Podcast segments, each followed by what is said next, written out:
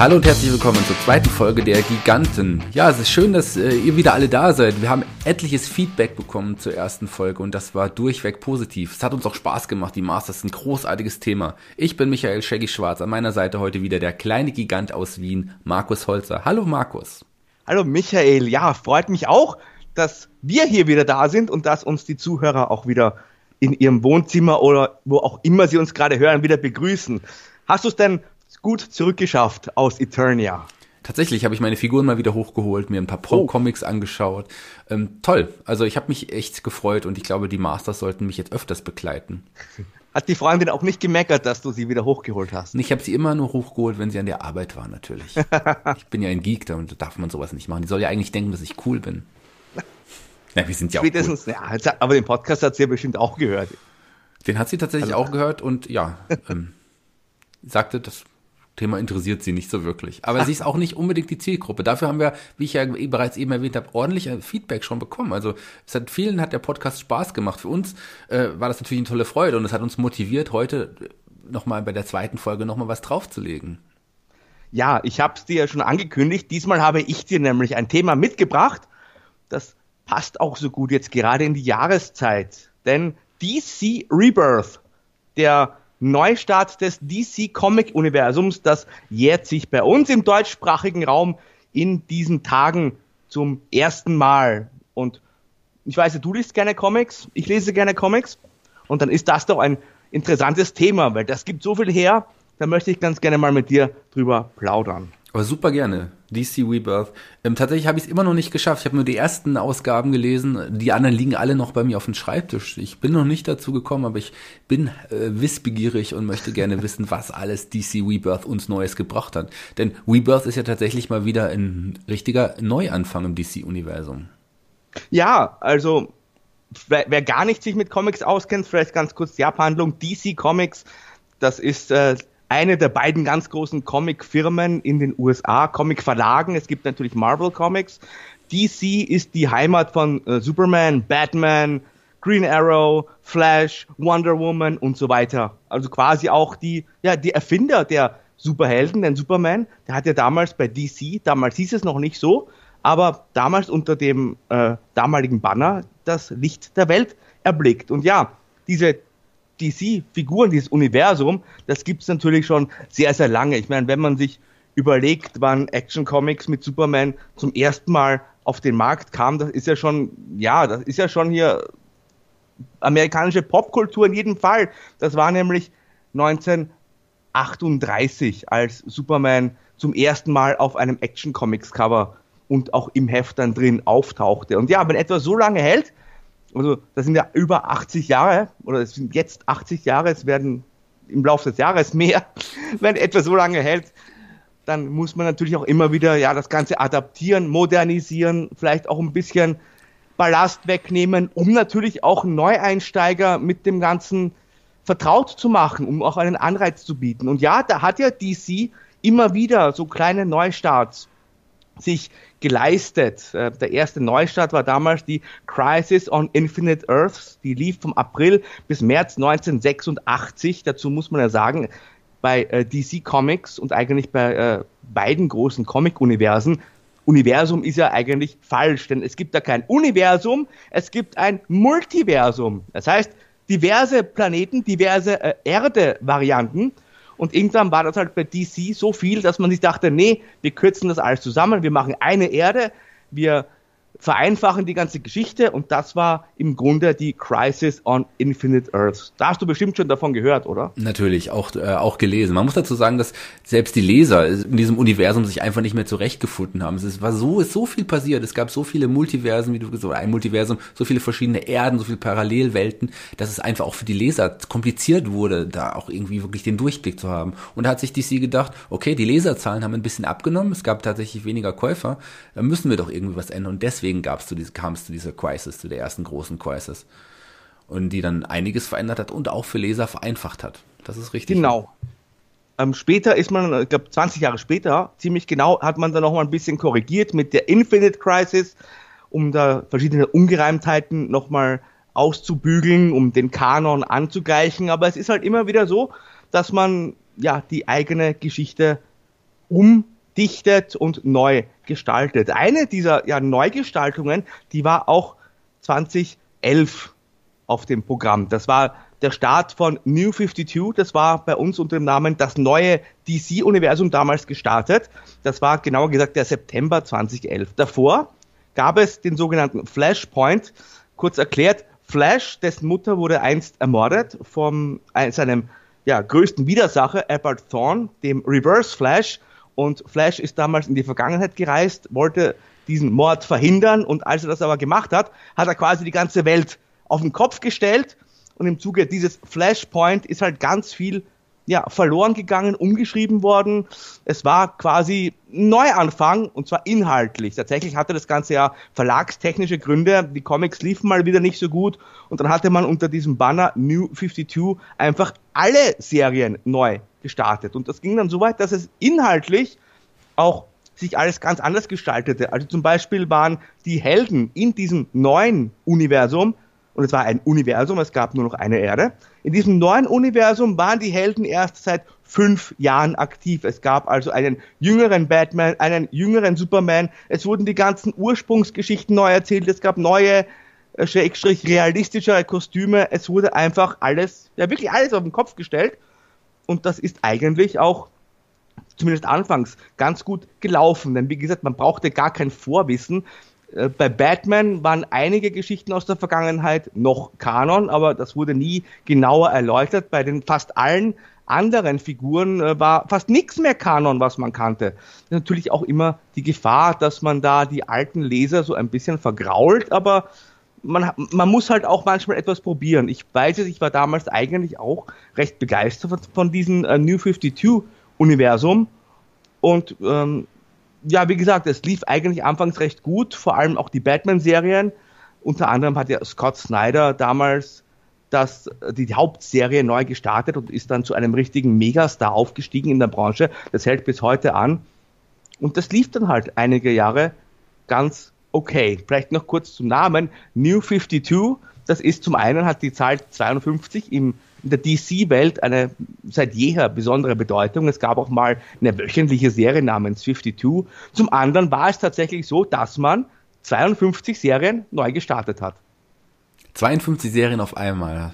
Das ist, das ist, und man muss dazu sagen, neu gestartet heißt tatsächlich, man hat sie mit der Nummer 1 nochmal neu begonnen. Alle. Serien, die schon wirklich lange gelaufen haben, die schon in den weit fast äh, vierstelligen Bereich waren, hatte man dann auch einfach mit neu gestartet. Für Sammler vielleicht tatsächlich ein bisschen ärgerlich. Vielleicht hat man damit auch wirklich ein paar alte Fans verkrault. Aber das ist natürlich für Neulinge, für Leute, die neu einsteigen wollten im DC-Universum, der ideale Einstieg einfach gewesen für jeden. Wenn du mit dem Heft mit einer Nummer eins dir dann kaufen kannst, ist es schon was Besonderes. Ich weiß aus meiner Sammelgeschichte, ich bin ja auch Comic-Sammler natürlich, ähm, ich habe, wenn eine neue Serie eine Nummer eins rauskommt, die kaufe ich mir auf jeden Fall. Und nicht nur einmal, die habe ich mir immer sogar zweimal gekauft und gleich eingeschweißt.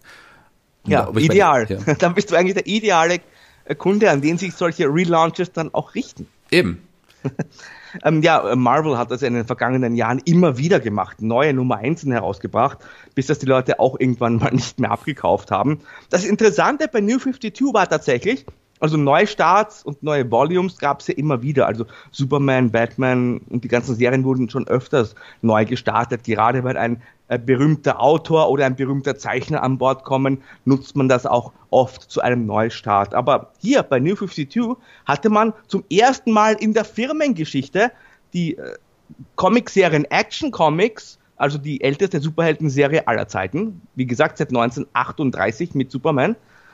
Seit diese Serie hatte man mit einer Nummer 1 neu gestartet und auch zum ersten Mal Detective Comics. Und Detective Comics ist ja auch ganz wichtig, nicht nur weil Batman dort seinen allerersten Auftritt feierte. Detective Comics ist ja auch der Namensgeber von DC.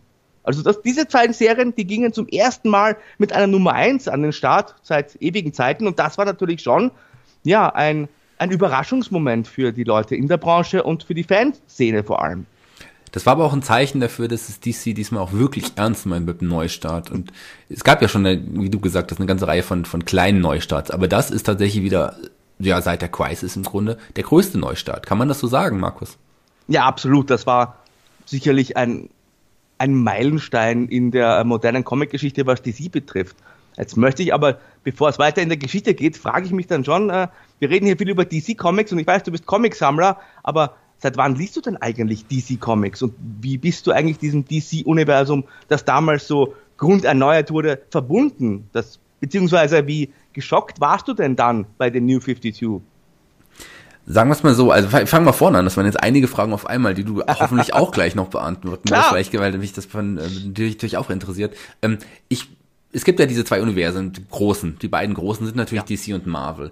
Und im Grunde, wenn man Comics, man mag ja auch alle Comics. Ich lese natürlich auch gern Marvel-Serien, aber man ist Fan eigentlich eines großen Verlages. Das ist irgendwie so wie Burger King oder McDonald's, oder? So ein bisschen wenn man so will. Ja, ich mag beide Ketten. Ich mag beide Ketten nicht, also als Vegetarier. Aber das ist ein anderes Thema. Aber ich mag auch DC und Marvel natürlich. Aber ich bin natürlich ein DC-Fan. Das ist irgendwie so da, wo ich mich immer wohler gefühlt habe. Ich fand die Justice League immer, immer cooler als die Avengers. Ich fand irgendwie Batman immer cooler als Spider-Man. Klar hat Spider-Man auch coole Gegner und sowas. Aber DC ist einfach mein Universum. Hat auch damit angefangen, dass ich, als ich ah, ich glaube, ich war sieben, acht oder so. Hat, ich habe auch einen Onkel, den ich übrigens im ersten Podcast schon erwähnt habe, der mal Bodybuilder war. Ja, der war tatsächlich auch Comicsammler. Nein. Ja, und der hat mir, als er, oh, ich weiß es nicht, als er Anfang 20 oder so war, seine gesamte Comicsammlung geschenkt, weil er die nicht mehr brauchte. Der hatte jetzt nicht unglaublich viele Comics, aber da waren tatsächlich Comics aus den 70ern, ganz viele aus den 70ern dabei. Ähm, von, vom Ehepaar Verlag noch, später noch aus den 80ern, Condor Sachen, sowas war alles dabei. Also die, es gab ja diese Heftserie ähm, Superman Batman, es gab die Superbände von Batman und Superman, es gab Just, äh, Just, äh, Gerechtigkeitsliga-Bände und sowas. Von allem immer so ein bisschen und die habe ich dann irgendwann in Comic-Shops oder Flohmärkten kom äh, komplettiert, so ziemlich relativ. Und äh, muss sagen und darf sagen, dass ich jetzt eine Comicsammlung von Comics Anfang der 70er bis heutzutage habe. Und das ist schon ähm, was Besonderes. Und da hat mir mein Onkel sicherlich mich sehr, sehr groß unterstützt. Dann hatte ich zwischendrin so eine kleine Flaute, dann hatte ich mich nicht mehr so für Comics interessiert, dann waren wir irgendwie vielleicht Frauen interessanter. Ich weiß nicht mehr, was der Grund war. Aber so mit, äh, die, mit dem Dino Verlag damals, oh, der ja die Batman Adventures und dann später noch die Simpsons, Superman Adventures, dann die richtige Batman, nee, die richtige Batman, diese Superman Adventures war es vorher, ne? die richtige Batman-Serie rausgebracht hat und dann die Justice League und was da noch alles kam. Ich habe damals jedes Comic vom, vom Dino Verlag gekauft, wirklich alles, was rauskam. Da kam ja so unglaublich viele raus, dass es irgendwann echt auch zu viel war. Ich habe mein ja. ganzes Geld dafür ausgegeben und daran ist ja der Dino Verlag auch so ein bisschen zerbrochen. Ja, ich kann mich auch noch gut erinnern. Also vielleicht kurz zu meiner Begeisterung für äh, Comics, Superhelden-Comics. Ich bin ein bisschen jünger als du, aber nicht allzu viel. Das sieht man hab, aber nicht. Doch. aber vielleicht im Podcast nicht. Aber wenn wir mal einen Videopodcast machen, dann äh, ganz bestimmt. Nein, also als ich da angefangen habe, da war leider der EHPA Verlag ja schon fast am Ende. Das heißt, ich habe eigentlich am Kiosk oder bei uns heißt ja Trafik habe ich mir dann nicht mehr so viele Comics kaufen können. Es gab nur Marvel vom Condor Verlag. Und dann bin ich oft, kennst du noch diese alten äh, Romantauschgeschäfte? Gab es die auch bei euch? Die gab es auch bei uns, genau, ja. Und die hatten halt nicht nur Jerry Cotton und Liebesromane, die hatten auch alte Comics. Und da bin ich immer hingegangen und habe mal durchgewühlt und habe mir dann die alten Batman-Superbände, die Superman-Superbände und diese ganzen Dinge ja benutzt gekauft. Ich kann mich auch erinnern, es hat dann der Norbert Hedke Verlag eine Zeit lang probiert, Batman und Superman rauszubringen, nach dem Ehapa Verlag. Und das war aber furchtbar teuer für mich damals, als kleinem Stöpsel. Also die waren eigentlich fast nicht bezahlbar, bis eben dann der Dino Verlag ja rauskam. Bei mir gab es auch eine Phase, klar, immer wenn man dann so in der Pubertät ist, dann interessiert man sich für andere Dinge, aber dann ähm, kommt man doch irgendwann wieder zu den Comics zurück, also viele zumindest, oder einige, die halt dann äh, dem Ganzen verfallen sind. Ich erinnere mich eben auch mit Freuden heute noch an den Dino Verlag. Es waren tatsächlich, also gar, die erste Serie des Dino Verlags war Beavis and Butthead. Okay. Und dann ist man mit äh, Batman Adventures gestartet. Und das war natürlich eine, also für mich war das unglaublich super. Batman war immer mein Lieblingsheld, ist es übrigens bis heute. Ich weiß, ist jetzt nicht so kreativ, aber es ist halt einfach so. Das war natürlich eine, eine Sensation für mich damals, am Kiosk ein Batman-Heft jeden Monat kaufen zu können. Die zweite Serie war dann tatsächlich die reelle Superman-Serie. Du erinnerst dich vielleicht, Superman mit dem Fokuhila. Das war kurz nach Death of Superman. Und dann ging es halt richtig los. Du hast es ja auch erwähnt, die haben alles rausgebracht. Da gab's äh, Wonder Woman, es gab Lobo, die, die 90er-Jahre-Serie, es gab auch äh, Green Lantern, es gab Flash, es gab die Justice League, es gab alles. Und ja, irgendwann ging es halt, war es zu viel denn es war halt nicht nur Dino, denn es sind halt viele andere Verlage auch auf diesen boomenden Heftmarkt aufgesprungen. Ne? Infinity Verlag mit Spawn und der Splitter Verlag hat es mit Heften probiert. Es gab die Chaos Comics in Deutschland und so weiter. Auf jeden Fall ist der Markt zusammengebrochen. Aber zum Glück gab es dann den äh, Panini Verlag, die hatten sich davor schon die Marvel-Rechte vom Condor Verlag gesichert, zum Glück sage ich nur. Und die, da ging dann tatsächlich die DC-Lizenz an Panini ebenfalls über. Und jetzt haben wir eigentlich bis heute die ja, merkwürdige, aber für den deutschen Markt sicherlich sehr, sehr gute Ausgangsstellung, dass DC und Marvel beim gleichen Verlag zu Hause sind.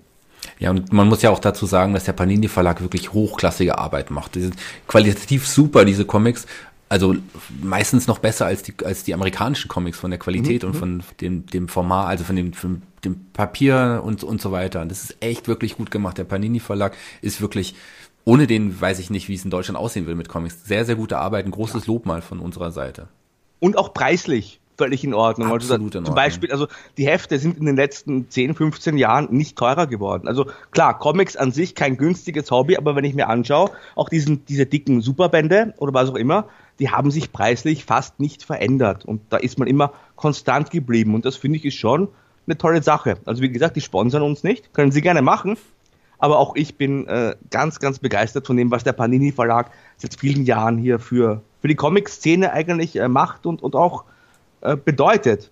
Aber aber ich möchte ganz kurz noch einen, einen Comic, eine Comicreihe aus dem Dino Verlag erwähnen, bei der ich dann letzten Endes ganz sicher war, ich will ab sofort weiterhin Comics sammeln. Ich habe sie da gekauft und habe sie auch gelesen, aber so richtig geflasht, geflasht, was übrigens auch ein, ein wichtiger äh, Name im DC-Universum ist, der für viele große Ereignisse verantwortlich ist. Es ist ja ein Flash meistens gewesen. Egal. Ähm, richtig geflasht war ich, als es Marvel vs. DC Comics gab. Diese Amalgam-Sache. Erinnerst du dich? Na klar. Dass es das erste Mal überhaupt gab, dass dann DC-Helden gegen Marvel-Helden in einem Comic gekämpft haben. Und ich meine, der Grund, die Geschichten selber waren eigentlich doof. Aber was daraus entstanden ist, das war richtig cool. Das hat mir richtig Spaß gemacht. Diese Amalgam-Helden. Eine Mischung aus den, aus den Helden von, von Marvel und DC, die ist halt nur für einen oder ich glaube, das gab dann später nochmal noch mal eine Reihe, äh, für zwei Ausgaben rauskam. So Helden wie Dark Claw, eine Mischung aus Batman und, und Wolverine oder The Super Soldier, eine Mischung aus, ähm, ja, aus Superman und, und Captain America und mit richtigen Background-Geschichten und sowas. Das war schon eine witzige Sache.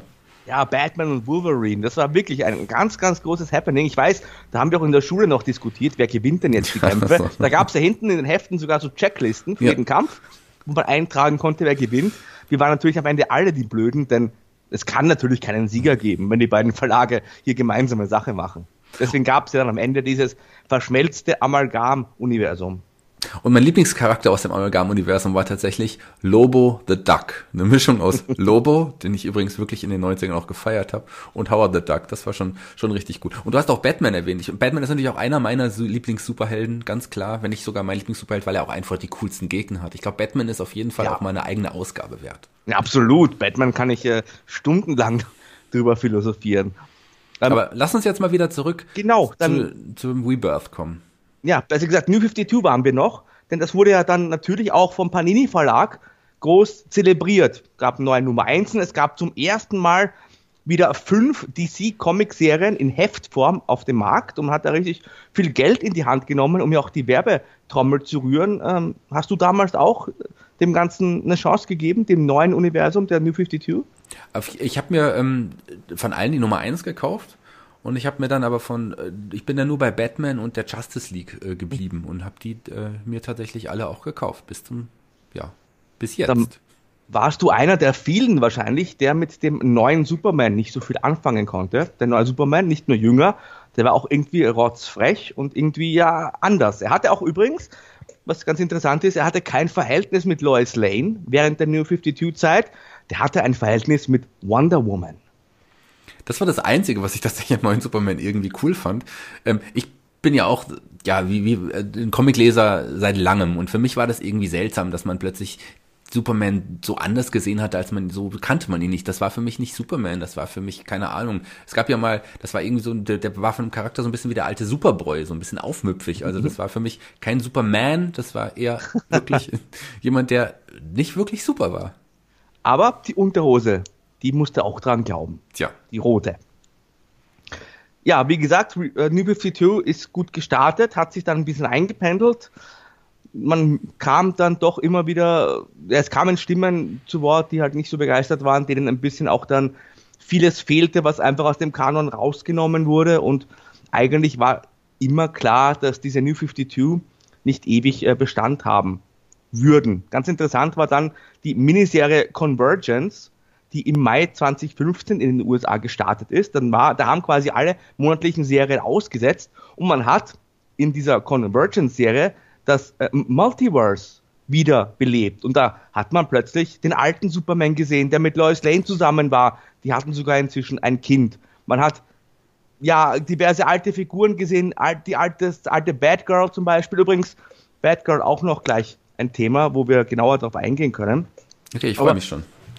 Ja, dieses Convergence, das war ganz interessant. Das war offiziell war, dass diese Zwischenserie nur ähm, gestartet, um den Umzug des DC ja, Hauptquartiers von New York City nach Burbank zu überbrücken. Denn das, der ganze Tross ist quasi von New York City, wo man immer schon zu Hause war, wo ja auch die Marvel Comics auch bis heute zu Hause sind. Die wollte man halt näher bei der Mutterfirma der Warner Brothers haben. Man hatte damals ja auch schon das DC-Filmuniversum groß hier in den Plänen drin und da wollte man einfach, um die Synergien zu stärken, das Ganze an einem Ort vereinen. Und weil man da hat quasi Dinge vorbereiten musste, hat man dieses Convergence eingeschoben. Tatsächlich war aber Convergence doch so ein bisschen der Versuch, um zu testen, wie reagiert denn der Markt auf die äh, ja, alten Superhelden unter Anführungszeichen, auf die äh, Leute und auf diese Persönlichkeiten und auch auf ein bisschen die, die History, die bei New 52 verloren gegangen war. Und ja, kein Wunder, Convergence war ein großer Erfolg. Wenig später hat man sich dann von dem New 52 Motto offiziell verabschiedet. Die, der Kanon blieb noch gleich, aber man hat es dann teilweise ganz anders probiert, quasi mit dem Holzhammer. Man hat dann DCU eingeführt, also DC und dann U mit Y-O-U, nicht mit U. Das war quasi ein Wortspiel. Da ging es darum, dass eigentlich der Kanon überhaupt keine Rolle mehr spielen musste. Die Creators konnten machen, was sie wollen. Das kam dann aber auch erst recht nicht an, weil dann kannte sich gar keiner mehr aus. Und dann war man sich wohl auch bewusst, dass man hier ja das Ganze vereinheitlichen musste. Und das war quasi die Geburtsstunde von Rebirth. Das die Geburtsstunde von Rebirth. Ja, ganz genau. Ein lustiges Aha. Wortspiel. Ja, vielleicht noch ein paar Worte zu Convergence. Hast du das, hast du das gelesen? Ich habe es nicht gelesen, ich habe nur etwas drüber gelesen, im Grunde das, was du jetzt gerade gesagt hm. hast. Ich habe mich damals aber gefreut, also ähm, weil ich, wie gesagt, ich der, ich habe den alten Superman so ein bisschen so, so, uncool vielleicht Superman noch ist, der hat schon coole Geschichten auch gehabt, aber der neue Magst Superman. Du nicht? Na doch, es gibt echt gute Superman-Geschichten. doch, doch. Aber ich bin jetzt kein großer Superman-Fan. Aber ich mochte auf jeden Fall den, den äh, New 52 Superman überhaupt nicht. Deswegen war ich auch froh, dass es den alten Superman jetzt in irgendeiner Art und Weise gibt. War mir dann aber auch klar, dass es sicherlich äh, sich da was verändern wird. Tja, der Name Rebirth, der sagt ja eigentlich schon aus, was man sich da gedacht hatte, als man dieses Motto ausrief. Rebirth übrigens war gar nichts Neues im DC-Universum. Das gab es schon in der Vergangenheit. Man hat das unter anderem damals gebracht, als man Hal Jordan, den, die erste, nee, die zweite, besser gesagt, Entschuldigung, die zweite Green Lantern, aber die erste moderne Green Lantern wieder zurückgebracht hat. Da gab es Green Lantern Rebirth. Später gab es The Flash Rebirth. Da hat man dann Barry Allen wieder zurückgebracht. Den Flash, der dann teilweise tot war, der ist ja damals gestorben bei der Crisis on Infinite Earths, wurde dann von Wally West ersetzt. Auf jeden Fall Rebirth, das stand halt immer schon für ja, Qualität, was jetzt die äh, Wiederbelebung von Figuren betraf. Rebirth, das stand aber auch immer für Jeff Johns. Das ist nämlich ein Mann, der inzwischen ganz weit oben in der DC-Hierarchie ist. Der ist jetzt COO, der ist also für die ja, kreativen Geschicke hauptverantwortlich. In erster Linie ist aber Jeff Jones ein ganz, ganz großer DC-Fan und ein wunderbarer ja, Comic-Autor. Und der war auch bei diesem neuen, gesamtübergreifenden Rebirth federführend. Das ist also quasi alles auf seinen Mist gewachsen. Das war damals ganz interessant. Er hat sich nämlich die ganzen Creators von den Serien, also die Leute, die jetzt die, die Hefte übernehmen sollen, die hat er zu sich ins Office in Burbank geholt und da hat er mit Hilfe einer Schautafel die Leute dann mal so ein bisschen ja, in die Mangel genommen. Es wurde da gemeinsam herausgearbeitet, was zeichnet denn jetzt zum Beispiel, ich sag mal, Green Lantern aus? Wofür steht der? Was wollen wir mit dieser Figur in den nächsten zwei Jahren erreichen?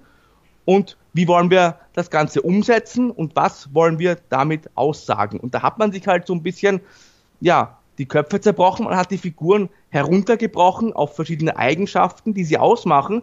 Und das ist natürlich schon eine tolle Sache, denn dann kam halt bei Superman auch raus, das ist jemand, der steht für Truth, Justice and the American Way, wie man so schön sagt.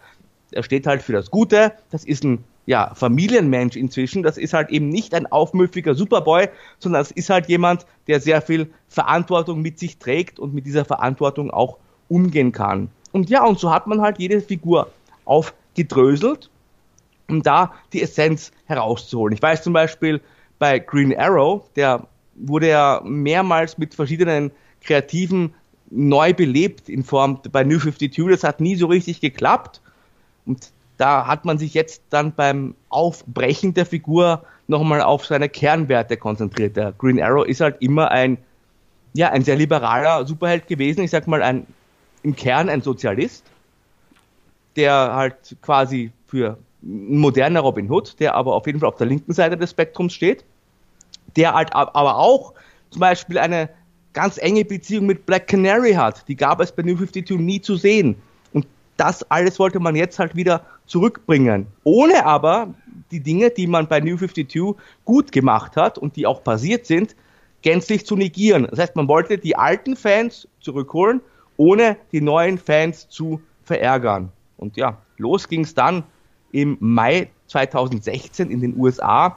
Bei uns war das vor ziemlich genau einem Jahr. Es war im Februar 2017 mit einem Sonderheft. DC Universe Rebirth. Das hatte 80 Seiten und hat nur 3 Dollar gekostet. Bei uns waren es 5 Euro. Das war ein Heft natürlich von Jeff Jones verfasst und mit wirklich ganz tollen Zeichnern drin. Ethan Van Scriber war da drin und das war halt wirklich, das war ein richtiger äh, Kickstart. Ich weiß, ich klinge wie ein Fanboy, aber tatsächlich war Rebirth ein im Kern genau das, was man sich auch vorgenommen hatte. Das hat man zumindest mal mit diesem Heft umgesetzt. Und vielleicht noch ganz kurz zu diesem Heft, denn das kann ich eigentlich jedem nur ans Herz legen. Das ist jetzt auch kürzlich als Paperback rausgekommen, gibt es aber auch noch in Heftform überall zu kaufen oder zu bestellen, je nachdem, wo man halt seine Bezugsquelle hat. Ich bevorzuge immer noch den kleinen Comicladen, um auch das Persönliche nicht zu vernachlässigen. In diesem Heft lieber Michael, da ist ja auch der Wally West zurückgekehrt. Der war nämlich gestorben.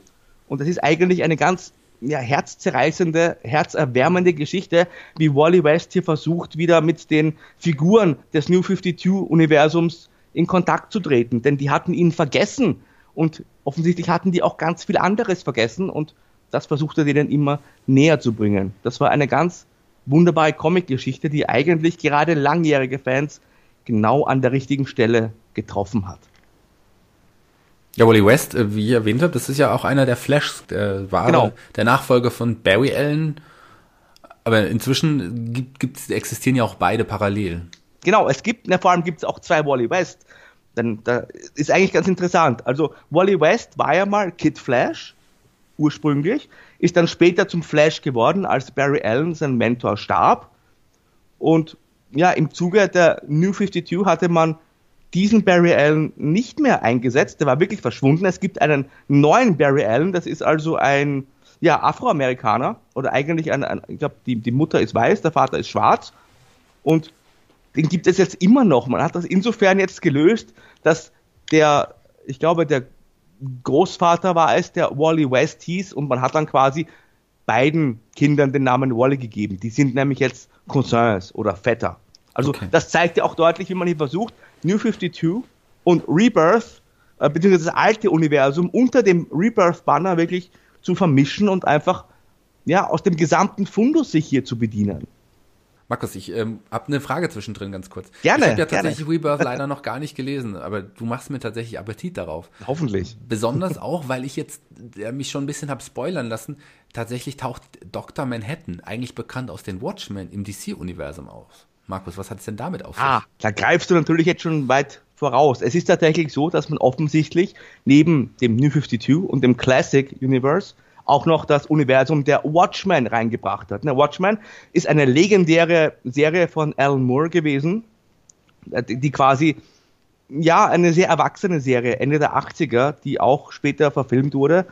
Das ist halt etwas, was heutzutage rechtemäßig zwar dem DC-Verlag gehört, aber nie Teil des DC-Universums war. Und da hat tatsächlich hat dieses Universum so ein bisschen angeklopft in diesem Rebirth Special. Inzwischen ist da ein bisschen was weitergegangen, hat ein bisschen gedauert. Es gab im letzten und in diesem Monat eine, ja, ein Crossover zwischen Batman und The Flash und die versuchen da diesem Geheimnis ein bisschen auf den Grund zu gehen und das geht halt so weit, das kann ich dir jetzt schon verraten, ohne zu viel zu verraten, so weit, dass man gerade derzeit in den USA eine neue Watchmen-Serie präsentiert. Also die Doomsday Clock, die natürlich auch geschrieben von Jeff Jones. Der lässt sich das nicht entgehen, obwohl er eigentlich mit dem DC-Filmuniversum ganz viel am Hut hat. Aber ja, das ist auch eine ganz interessante Sache, die jetzt noch gar nicht vollständig aufgeklärt wurde. Wie ja. genau das ist ja ein großes da, Erbe, ja. genau, ein großes Erbe, was er da antritt, weil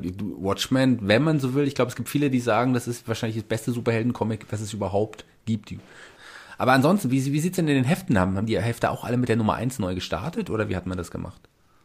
Ja, aber, also es haben alle Hefte eine neue Nummer 1 bekommen, außer Action Comics und Detective Comics. Tatsächlich ist man bei diesen zwei ja, wichtigsten, prägendsten Heften zurück zur Ursprungsnummerierung gegangen. Man hat quasi die Hefte, die bei New 52 mit der Nummer 1 gestartet sind, durchgezählt und das Ganze auf die alte Nummeri Nummerierung Entschuldigung, draufgesteckt und hat quasi jetzt bald Action Comics 1000 in den USA. alle anderen bekamen, wie so üblich, die neue Nummer 1. Was aber auch interessant ist, wenn du mich gerade fragst nach den Heften, ähm, Action Comics, Detective Comics, andere Serien wie Batman, Superman, Wonder Woman, äh, Nightwing, diverse Serien, die erscheinen jetzt in den USA nicht mehr einmal im Monat, sondern alle zwei Wochen. Das ist natürlich für uns hier im deutschsprachigen Raum eine ganz gute Sache, denn du erinnerst dich sicher noch früher, wenn du zum Beispiel so ein Justice League Heft gekauft hast, da sich bei uns diese ganz dünnen Hefte mit 20 Comicseiten einfach in der Produktion nicht lohnen, gibt es ja bei uns immer zwei US-Hefte auf einmal. Und da gab es halt immer, wenn du ein Justice League Heft gekauft hast, da war da zum Beispiel, ja, die Teen Titans zum Beispiel drin. Und wenn du Superman gekauft hast, dann war da Supergirl als Zweitserie drin. Du hast halt immer ein Heft bekommen mit einem Titelcharakter und vielleicht einem Heft, was du gar nicht unbedingt haben wolltest. Das ist jetzt zum Glück anders, zumindest bei den monatlichen Heften. Da hast du nämlich jetzt eben zwei von der gleichen Sorte dabei, was ja funktioniert, weil bei uns kommen die nach wie vor monatlich raus.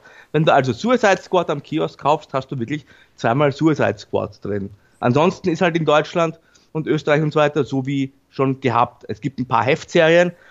Der andere Teil, der größere Teil erscheint halt in dicken ja, Sonderbänden, wo halt immer fünf bis sechs US-Hefte zusammen auf den Markt geworfen werden. Das ist aber eigentlich auch in Ordnung. Das ist eine super Neuerung für den deutschen Markt, definitiv.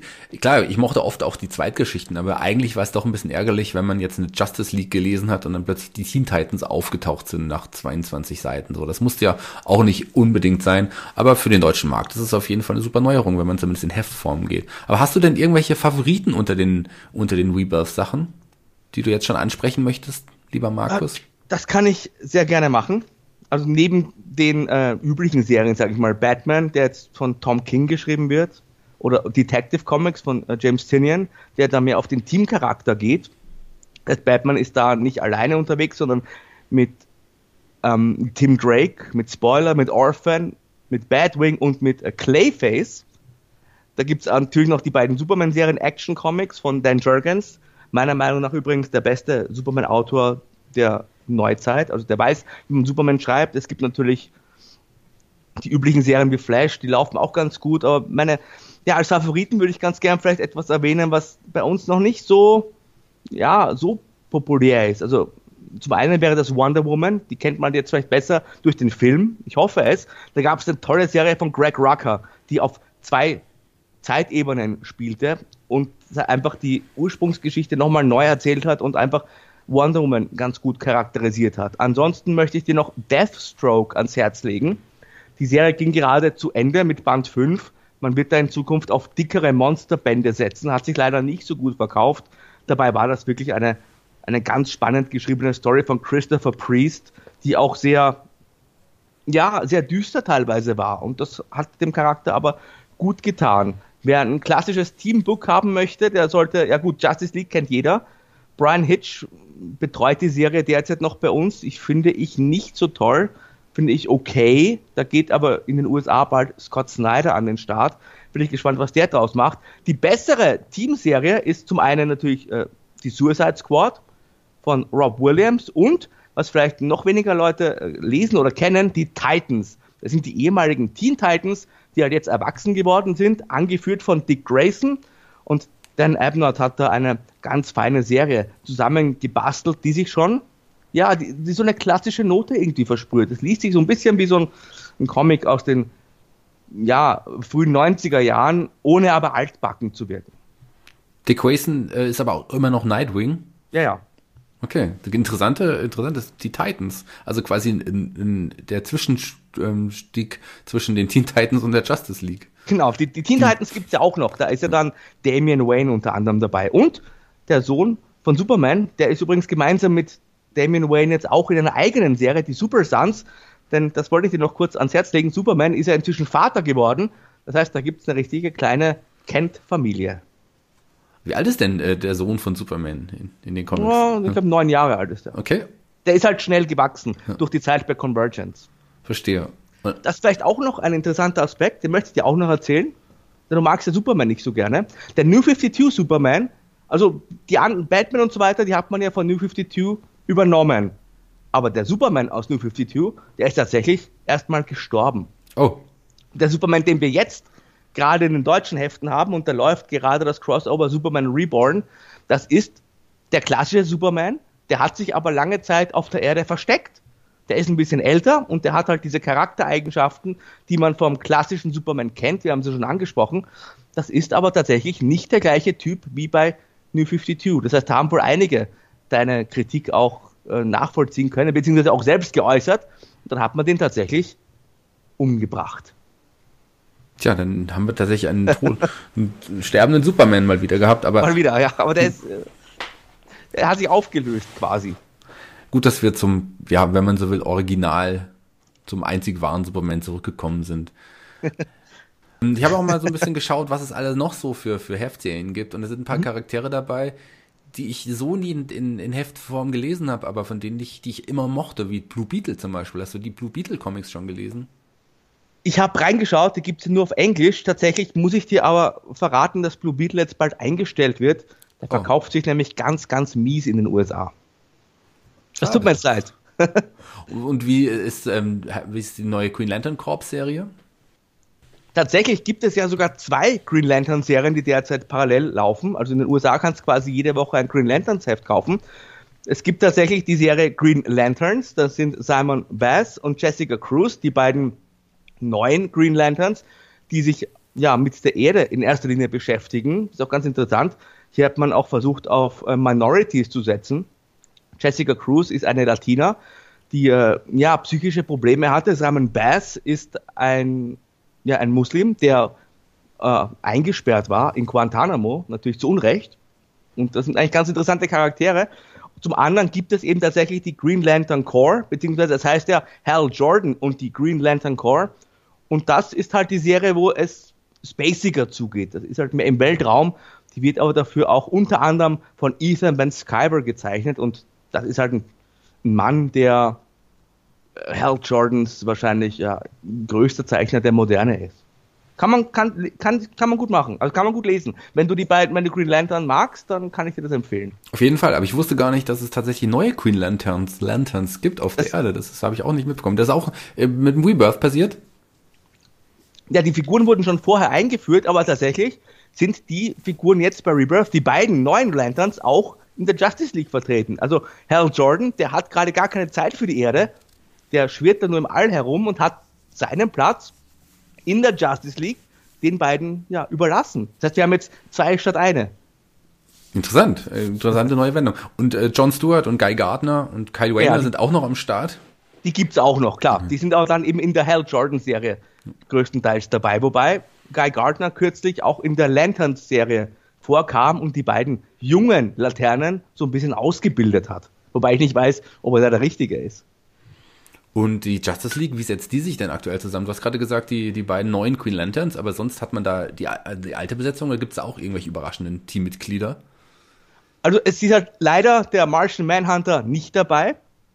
Und vermisse ich ein bisschen. Es ist klar, Superman, Batman, Wonder Woman, Flash, Aquaman und Cyborg. Das ist okay. aktuell die Justice League. Es gibt aber auch noch eine Justice League of America, da ist unter anderem Batman und Lobo dabei. Lobo in der Justice Lobo. League? Ja. Gibt es auch neue Lobo-Comics aktuell oder ist er tatsächlich nur Teil?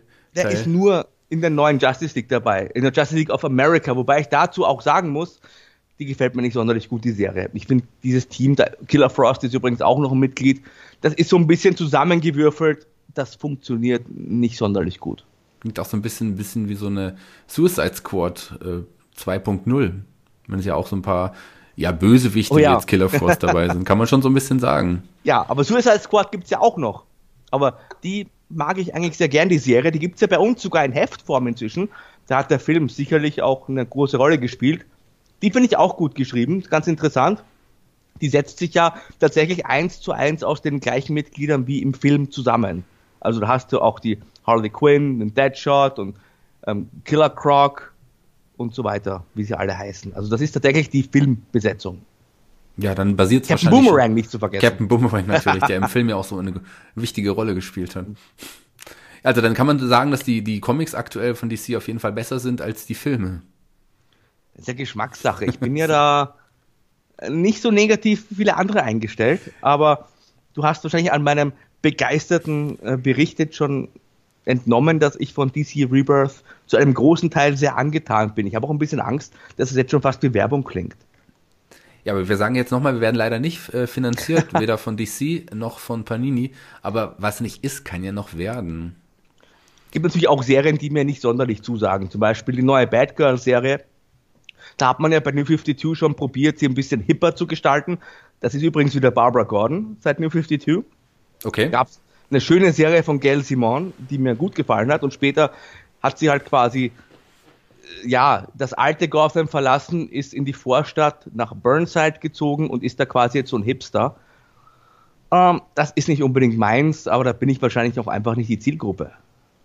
Ja, meine Barbara Gordon, soweit ich mich erinnere, saß noch im Rollstuhl als Oracle. Das war so das Letzte, was ich noch von Barbara Gordon mitbekommen habe. Jetzt ist sie also wieder Batgirl. Aber du hast auch angesprochen, dass bei Detective Comics ähm, ja ein Batman-Team irgendwie mhm. agiert. Wie sind die, wie ist denn die, wie sind die Detective Comics Serie? Ja, die Serie gefällt mir eigentlich richtig gut, muss ich ganz ehrlich sagen. Gerade weil eben dieses von dir erwähnte Team hier im Mittelpunkt steht und nicht nur Batman selbst. Besonders auch Kate Kane, die Batwoman, die im wahren Leben die Cousine von Bruce Wayne ist, die dieses Team so ein bisschen, ja, leitet, die hier die Ausbildung der jungen Leute übernimmt und hier quasi für Batman ein Team formt. Batman steht dem Ganzen natürlich noch gegenüber und vor allem steht er über allem drüber, aber der hat halt auch sehr viel zu tun und da kann diese Kate Kane natürlich die Aufgaben übernehmen, die Batman im alltäglichen Leben vielleicht gar nicht wahrnehmen kann. Und das Interessante ist halt, dass unter anderem zu dem Team, wie gesagt, Orphan Spoiler, Batwing, Tim Drake, der dann aber zeitweise verschwunden war und so weiter, da gehört auch Clayface dazu. Kannst du das vorstellen? Clayface ist ein Batman-Team. Okay, für mich ist Clayface immer einer von Batmans cooleren Gegnern gewesen, aber tatsächlich ist er jetzt im Batman-Team. Wie kam denn das? Auch jetzt durch Rebirth? Ja, genau. Batman ja. wollte ihm eine Chance geben und hat ihm da auch so Armbänder konstruiert, diese konstruieren lassen, damit er hier zumindest für eine Zeit lang eine menschliche Gestalt annehmen kann. Aber ich kann mir auch nicht vorstellen, dass das ewig vom Bestand haben wird. Was übrigens auch ganz interessant ist, wenn wir schon bei Clayface und Batman sind, es wurde angedeutet im DC Rebirth Sonderheft, und das wissen wir aber bis jetzt noch nicht genau, dass es drei Joker geben soll. Also den ursprünglichen Joker, den 90er Jahre Joker und den, ja, äh, stylischeren New 52 Joker. Offensichtlich sind das drei verschiedene. Interessant. Das wurde, du sagst, nur angedeutet, bisher hat man noch genau. keinen gesehen, oder? Nein, man hat das nur so ein bisschen auf dem Bad-Computer quasi gesehen. Und die Geschichte selbst wurde aber noch nicht sonderlich vertieft. Das ist halt nur eine von vielen Andeutungen, die man halt in diesem Rebirth-Sonderheft gemacht hat, wo man sich aber wohl die Geschichte noch ein bisschen aufspart. Hm. Da könnte uns auf jeden Fall noch einiges bevorstehen. Wie sieht es denn aktuell eigentlich mit Rebirth in Amerika aus? Du hast gesagt, ist äh, ja schon über ein Jahr dort. Hat sich da auch inzwischen, gibt's, ist da ein Ende in Sicht oder? Ja, eigentlich schon. Also, wie gesagt, im Mai 2016 gestartet. Seit Dezember des Vorjahres gibt es das Rebirth Banner auf den Heften selbst auch nicht mehr. Da steht jetzt nur noch DC Universe. Das heißt, Rebirth ist quasi als Marke jetzt tot, aber natürlich geht das Rebirth-Universum so weiter, wie man es bisher kannte. Bei uns steht auf den Heften noch Rebirth drauf, das wird aber auch bald zu Ende gehen. Aber an der Grundausrichtung hat das jetzt nichts geändert, sondern da bleibt man auch dieser Ausrichtung treu. Zum Glück. Und weißt du auch, wie die Verkaufszahlen in Amerika waren? Also geben die dem neuen Neustart recht noch immer? Ja, die haben sich teilweise schon ganz gut eingependelt. Klar, bei einigen Serien konnten die Ergebnisse nicht gehalten werden und da stehen ja auch demnächst jetzt einige Veränderungen an, was die Kreativteams betrifft. Einige Serien wie Deathstroke, die waren ursprünglich zweiwöchentlich, die sind jetzt auf monatlich zurückgegangen. Green Arrow auch. Das heißt, da kommt dafür wieder ein Dollar drauf. Aber ich weiß jetzt zum Beispiel aus dem Dezember, da hat tatsächlich DC Comics, was die Units betrifft, also die, die Anzahl an Heften, mehr Hefte an die Comic Shops ausgeliefert als Marvel, obwohl Marvel mehr Serien auf dem Markt hat. Und was halt auch stark war von DC diesbezüglich, dass dass man zwei Jahre lang jetzt eigentlich auch an den Kreativteams mehr oder weniger festgehalten hat. Früher war das ja oft so, dass die nach einem halben Jahr oder spätestens nach einem Jahr wieder gewechselt sind. Das war in dem Fall jetzt nicht der Fall. Und das finde ich eigentlich ganz gut. Aber da stehen jetzt dafür die ersten Umwälzungen an. Gleichzeitig natürlich mit Action Comics 1000, das bald auf den Markt kommt. Und interessant, danach wird Brian Michael Bendis, den kennst du vielleicht noch äh, von Marvel, der mhm. hat unter anderem ja, Miles Morales als Spider-Man erfunden ist, auf jeden Fall ein ganz großer Marvel-Autor, ein ganz bekannter Marvel-Autor, der wechselt jetzt zu DC, der wird beide Superman-Serien auf einmal übernehmen und dafür gehen die auf monatlich zurück. Ich weiß noch nicht, was ich davon halten soll, wenn ich ehrlich bin. Und solange äh, nicht Superman als jungen Schwarzen äh, zurückbringt, ist das alles gut. Also ich bin kein Fan von Miles Morales, aber das ist ein anderes Thema. Ja, Spider-Man muss auch mal ihr Thema sein, generell. Aber ja, ich, ich weiß es auch nicht, vor allem, weil ich halt Action Comics von Dan Jurgen so wirklich gerne gelesen habe und Superman ist halt ist halt so ein Fall. Ich mag die Figur eigentlich, aber das ist eigentlich der Superheld, der am schwierigsten zu schreiben ist. Der kann alles, der ist moralisch einwandfrei, der hat eigentlich keine großen Probleme und trotzdem muss man es aber schaffen, ihn in problematische Situationen zu bringen und ihn auch interessant zu gestalten, dass er nicht zu glatt gebügelt ist. Das können eigentlich nur wenige Menschen. Dan Jurgens ist jemand, der das geschafft hat. Äh, Peter Tomasi, der die andere Superman-Serie bis zuletzt geführt hat, der kann das auch. Wenn auch nicht ganz so gut, aber ob Bendis das auch kann, das wird interessant zu beobachten sein. Denn es kann schon sein, dass sich dann Superman ganz schnell wieder unten befindet bei den Verkaufszahlen. Klar. Ja, Jurgens ist auch jemand, der schon, der schon seit Ewigkeiten auch Superman-Comics schreibt. Also der, ich glaube, kein Autor ist enger verbunden mit Superman wie Dan Jurgens, wie du es auch schon gesagt hast. Und Bendis ist mir nicht bekannt, dass er schon überhaupt eine Superman-Geschichte geschrieben hat. Das ist von daher sehr, sehr spannend. Ja, äh, wie gesagt, beide Serien könnte auch zu viel des Guten sein. Ich bin vorsichtig optimistisch, denn man muss ja immer an das Gute glauben. Und wenn wir schon bei den Verkaufszahlen sind, klar, durchgehend die Nummer eins, was jetzt die regulären Serien betrifft. Also ich nehme jetzt mal Doomsday Clock, diese neue Watchmen-Serie, oder auch Batman Metal aus. Das ist ein Crossover, das bei uns auch bald startet übrigens, von Scott Snyder. Also von den regulären Serien ist Batman schon seit New 52 immer ganz oben und daran hat sich jetzt auch nichts geändert ganz klar, Batman ist auch vielleicht der bekannteste Superheld oder beliebteste Superheld weltweit. Das kann man schon sagen. Liegt natürlich auch daran, dass Batman auch immer noch die besten Gegner hat. Generell muss man halt schon auch sagen, wenn wir vom Verkaufszahlen sprechen, die sind halt generell nicht berauschend, was Comicserien betrifft. Also ich weiß, ne, in Amerika, Batman ist jetzt vor kurzem knapp unter die äh, Hunderttausender Grenze gerutscht, was ja an sich, eigentlich, wenn man sich denkt, Batman, der müsste eigentlich eine Million Auflage haben, ne? aber das hängt halt auch mit dem Vertriebsweg und so weiter zusammen. Und die anderen Rebirth-Serien, die haben sich jetzt so zwischen ja, 50 und 30.000 eingependelt, sage ich mal, die ausgeliefert werden. Das sind aber nur die Lieferungen an die Comic-Shops. Also das ist alles nicht berauschend. Die großen Zeiten, was das betrifft, sind halt leider vorbei. In Deutschland ist natürlich noch die Auflage viel, viel geringer. Eine Frage habe ich noch, auch zu einem, so einer Heftserie, die mhm. ja auch ein bisschen aus dem Batman-Universum spielt. Und zwar habe ich gelesen Red Hood and the Outlaws. Red oh, Hood ja. ist ja äh, der, der zweite Robin gewesen, Jason Todd. Aber, nee, der dritte Robin. Oder der zweite? Der dritte Robin. Der Nee, dritte. Der, der, Entschuldige, der zweite, der dritte war ja Tim Drake. Genau, Aber der dritte war Tim Drake. Und die Outlaws war ja auch mal ein Team, was zumindest vom Namen her auch äh, Batman begleitet hatte eine Zeit in den 90ern. Ähm, was ist da, wie ist die Serie und, und, und welche Charaktere tauchen da auf? Ähm, jetzt, Red Hood and the Outlaws schließt sich zusammen aus, klar, Red Hood, Arsenal, dann gibt's noch Artemis und Bizarro. Das ist tatsächlich, dann kennst du ja Bizarro Superman? Ja, ja. Der Das sind- Bizarro. Ganz genau. Äh, Ich habe die Serie auch gelesen, also die gibt's bei uns im Superband, also im Megaband besser gesagt, da sind immer zwölf Hefte auf einmal drin. Ähm, die ist eigentlich ganz, ganz nett geschrieben. Ich mag halt eigentlich diesen Red Hood ganz gerne, weil das halt quasi ein Held aus dem Batman-Universum ist, aber der pfeift halt auf all die Dinge, die ihm Batman quasi beigebracht hat. Der macht, was er will, der setzt auch Pistolen ein, was Batman ja hasst, und der ist auch nicht immer einwandfrei ein guter, und deswegen ist es auch eine ganz interessante Figur, dieser Jason Todd.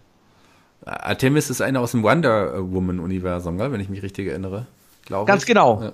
Die wurde ursprünglich auch als Gegnerin von ähm, Wonder Woman kreiert. Dann gibt es eben noch ähm, Arsenal, das ist Speedy, besser kannte man ihn. Das ist ja der ehemalige Sidekick von Green Arrow. Das ist aber auch eine Figur, die eine ja, bewegte Vergangenheit hinter sich hat. Der war nämlich Alkoholiker. Und das ist auch Thema in den Comics. Und ich finde es halt immer ganz spannend, wenn man diesen Figuren, die sich heutzutage zumindest im regulären Universum ja nicht mehr in erster Linie an Kinder richten, sondern ja, an Leute wie uns, 25 aufwärts. Und wenn man da eben auch so Dinge wie private Probleme, äh, familiäre Geschichten, wenn man das da einfließen lässt. Also reine Action-Geschichten, die sind ganz nett für zwischendurch, aber wirklich interessant wird sie erst, wenn man, wenn diese Figuren, wenn die Helden und auch die Bösewichte ein Profil bekommen. Das hast du halt in der Serie eigentlich relativ stark dabei. Und das, das glaube ich hier gerne. Wie, aber ein Bizarro äh, noch reinpasst, das äh, frage ich mich auch. Und ich glaube, ich habe Bock, diese Serie zu lesen, tatsächlich. Ist Bizarro noch so wie früher? Ja, ja, klar. Also die Entstehungsgeschichte ist ein bisschen anders. Es gibt jetzt verschiedene Bizarros, aber im Grunde ist es der Bizarro, den du kennst, also der, der Anti-Superman. Okay, ganz spannende Ja. Serie. Also ich glaube, die äh, würde ich, würde ich gerne lesen, Markus. Gerade wenn du sie auch, wenn du auch sagst, die ist gar nicht so schlecht. Gibt es noch irgendeine andere Serie, die du unbedingt noch erwähnen möchtest? Nö, ich glaube, wir haben die wichtigsten Serien haben wir alle abgehandelt. Jetzt, jetzt gerade rausgekommen ist übrigens, der, wie gesagt, habe ich dir gesagt, der letzte Deathstroke-Band. Das ist ein Crossover zwischen Deathstroke, den Titans und den neuen Teen Titans. Das ist auch was für dich. Okay, sehr cool. Aber ansonsten haben wir halt ja sehr positiv über die Helden alle gesprochen. Ähm, ich, wie gesagt, es war jetzt äh, nicht äh, gekauft oder sonst irgendwas. Ich finde wirklich, dass man hier mit Rebirth sehr, sehr viel richtig gemacht hat. Klar sind nicht alle Serien gut, es sind auch nicht alle Storylines gut, aber im Grunde hat man doch mit diesem Konzept alt und neu zusammen sich auch wieder auf die Grundwerte der Helden verlassen, das schon aber gleichzeitig auch zu modernisieren. Da hat man, und mit Mann meine ich jetzt in er- erster Linie auch wirklich Jeff Jones, den richtigen Nerv getroffen. Und nicht umsonst ist ja DC jetzt zumindest in den letzten ein, zwei Jahren auch in Deutschland, soviel ich weiß, was die Verkaufszahlen betrifft, deutlich an Marvel vorbeigezogen. Und das war früher eigentlich immer ganz anders. Deutschland war für DC immer ein schwieriger Markt seit den Conrad-Zeiten, sage ich mal, denn da war ja immer Marvel federführend vorne dabei. Ja, und äh, Geoff Jones leistet also auf jeden Fall gute Arbeit und das hat äh, DC hat gut getan, ihn tatsächlich als CEO einzusetzen. Das ist ein, wie du gesagt hast, einer der besten Autoren, vielleicht ja, vielleicht aller Zeiten, Comic-Autoren, weil kann, ich würde so weit gehen, das zu sagen. Und das ist jemand, der sich im DC-Universum unglaublich auskennt. Und wenn jemand dann auch alle Fäden in Hand halten sollte, wie es äh, Kevin Feige bei, bei Marvel macht, dann ist Geoff Jones definitiv der Richtige für DC. Ohne Zweifel. Der ist halt auch ein richtiger Fan. Also, ohne ihm jetzt die Professionalität abzusprechen, aber man merkt schon, dass er sich halt mit diesen ganzen Figuren sehr stark identifiziert und dass die ihm wirklich am Herzen liegen. Und allein diese Geschichte, die ich dir erzählt habe, wie die Leute zu sich ins Büro holt und mit denen einfach mal bespricht, was, was zu tun ist und was diese Figuren auszeichnet, das ist halt schon eine gute Sache, um sich dann halt bei den ganzen Geschichten, die man da erzählen muss, nicht irgendwie zu verlaufen, sondern dass immer die Grundessenz eines Charakters vorhanden bleibt. Weil wenn ich mir jetzt ein Batman-Heft kaufe, dann möchte ich ja schon auch, dass Batman drin ist. Genau. Und nicht irgendjemand, der halt das Batman-Kostüm anhat. Zum Beispiel Jim Gordon. Das ist übrigens eine ganz furchtbare Geschichte vom Scott Snyder, der ja eigentlich ein, guter Typ ist, ein freundlicher Typ auch. Habe ihn ja auf der Comic-Con äh, getroffen, habe mit ihm ein bisschen geplaudert. Der ist sehr nett und, und, und ein sehr guter Autor, wenn er denn möchte. Aber diese Gordon-Geschichte, die war gar nichts. Auch ein Zack Snyder hat nicht immer das Scott richtige Snyder. Scott Snyder hat nicht immer das. Deck ist der andere. Das Deck ist der andere. Nein, klar, aber äh, Scott Snyder darf halt jetzt auch viel probieren, weil er ist quasi der Shootingstar des letzten Jahrzehnts und ja, er probiert halt auch. Kann ja auch nicht alles ein Renner sein. Eben. Aber ein, ein Geoff Jones ist ja auch immer noch jung. Der ist, glaube ich, Mitte 40 oder so und ist jetzt schon mhm. CEO von, von DC. Also der, der hat es geschafft. Aber der leistet auch wirklich gute Arbeit. Ja, also der ist halt jetzt, wie, wie gesagt, ähm, ganz federführend. Der ist ja auch, was diese neuen äh, TV-Serien betrifft, ist er da auch, ähm, ja, zumindest beratend mit dabei und hat auch die Übersicht über das Ganze und ist halt seit 2010 in dieser Chief Creative Officer Rolle. Ja, 45, ja, ist ja auch ein, ein ordentliches Alter, sich da schon so hochzuarbeiten, aber du hast ja auch gesagt, ich finde ja, der hat es verdient. Also auch nicht alles, was er geschrieben hat, ist gut, aber wenn ich mir jetzt anschaue, was er mit Rebirth gemacht hat und wie er eigentlich diese DC-Marke, Entschuldigung, die teilweise ja fast schon uncool gewirkt hat, im Vergleich zu Marvel, wie er das äh, geschafft hat, die äh, gemeinsam mit Dan Didio, der New 52 unter Anführungszeichen verbrochen hat, aber auch schon gute Ideen hatte, aber äh, wie er es geschafft hat, dass DC heutzutage eigentlich ja, bei vielen Leuten, zumindest auch in den USA, jetzt wieder cooler ist als Marvel, das ist ja schon ein großer Verdienst eigentlich. Ja, und da, also Chapeau, lieber äh, Geoff Jones. Danke für die gute Arbeit und äh, ja, hoffen wir mal auf äh, gute weitere Jahre bei DC. Also äh, Rebirth hat es also abschließend, kann man sagen, geschafft, die Fehler aus der Vergangenheit so ein bisschen wieder wettzumachen und äh, vielen Charakteren einfach das gewisse Etwas wieder zurückzubringen. Oder würdest du das auch so zustimmen, Markus? Ja, absolut. Und mal schauen, wie lange es bis zum nächsten Relaunch dauert. Aber derzeit läuft ja alles noch wie geschmiert. Und das ist eigentlich auch ein Weg, der, der Marvel hoffentlich bald, den Marvel einschlagen, einschlagen wird, Entschuldigung, dass man hier auch vielleicht versucht, die alten Leser zurück ins Boot zu bringen, denn da ist ja auch hat man viel Neues probiert zuletzt, was ja auch immer gut ist. Man muss ja schauen, dass neue Leute Comics kaufen, weil von einer älteren Fanschicht kann man auch nicht ewig überleben, aber man muss halt versuchen, Neues zu bringen, ohne die alten zu vergraulen, weil nur mit jungen Leuten geht's halt heutzutage nicht mehr. Dafür sind Comics erstens zu teuer und zweitens gibt's einfach viel zu viel Konkurrenz im Entertainment-Bereich. Deswegen ist es eigentlich ein schwieriger Spagat, den man hinkriegen muss. Und bei, bei DC probiert man ja derzeit auch ganz neue Helden. Das vielleicht noch zum Abschluss. Es gibt ja, wie gesagt, bald das Crossover.